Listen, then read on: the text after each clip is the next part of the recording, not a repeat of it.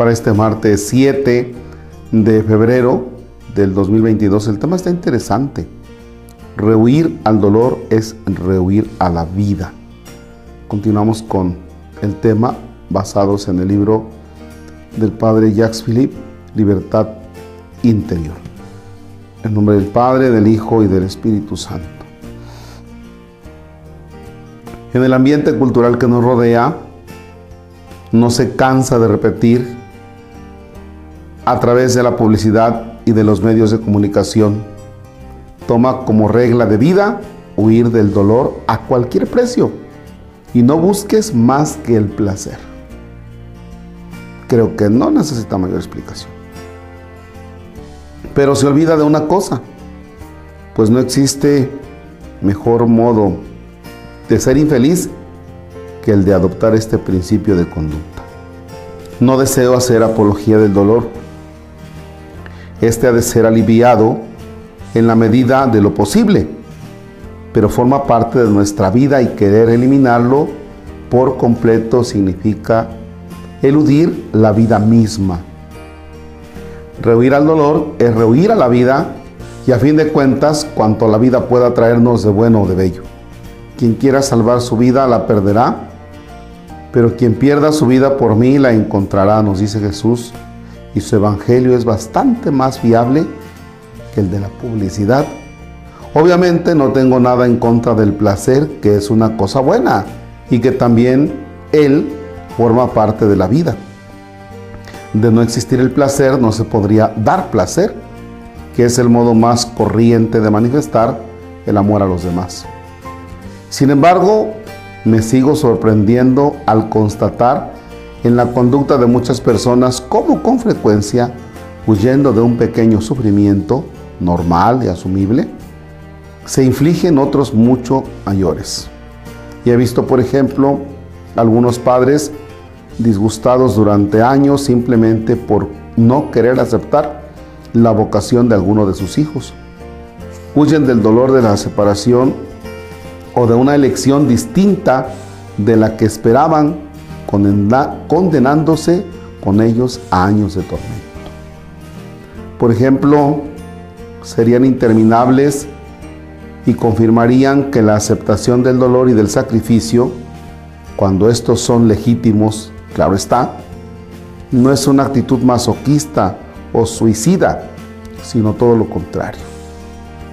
Al aceptar los sufrimientos propuestos por la vida y permitidos por Dios para nuestro progreso o nuestra purificación, nos ahorramos otros mucho mayores. Hay que ser realistas y dejar de soñar de una vez por todas con una vida sin dolor, sin lucha. Esta la obtendremos en el paraíso, pero no aquí, en la tierra. Debemos tomar valientemente y cada día la cruz en pos de Cristo y antes o después su amargura de se transformará en inmensa dulzura. Así pues, permanezcamos atentos a nuestra actitud interior, cuyas consecuencias a largo plazo son más importantes de lo que parece. Cuando nos enfrentamos al dolor cotidiano, al peso del día y del calor, el cansancio, hay que evitar pasarse el tiempo refunfuñando por dentro o esperando que acabe cuanto antes. Hay que evitar soñar permanentemente con una vida distinta. Es preferible aceptarla de corazón. La vida es buena y bella tal como es, incluso con su parte de dolor. Cuando Dios creó al hombre y a la mujer, derramó sobre toda vida humana una inmensa bendición que nunca nos ha retirado a pesar del pecado y de su cortejo de sufrimiento, porque los dones y la vocación de Dios son irrevocables. Sobre todo, el primer don y la primera llamada, es decir, los de la vida. Toda existencia, incluso si se encuentra abandonada al dolor, es infinitamente bendita e infinitamente valiosa.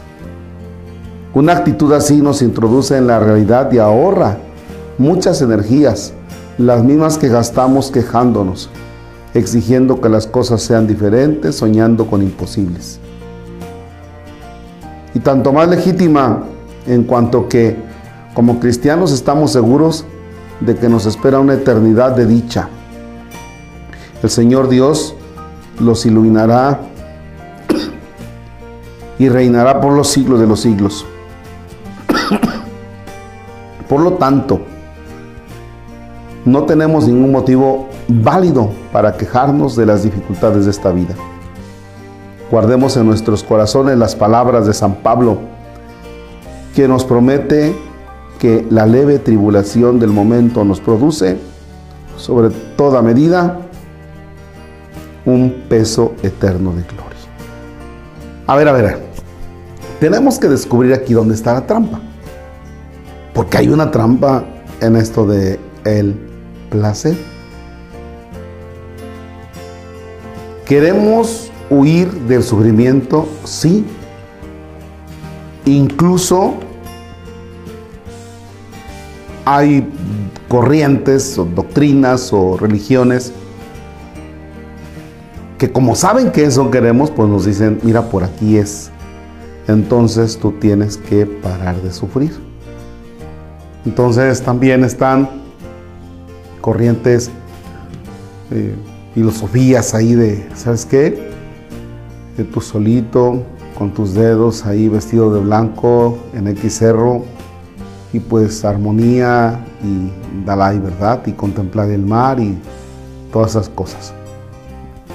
O incluso también a veces en la, en la vida de nuestra iglesia, eh, te dicen, Padre, ¿y usted no hace oración de sanación?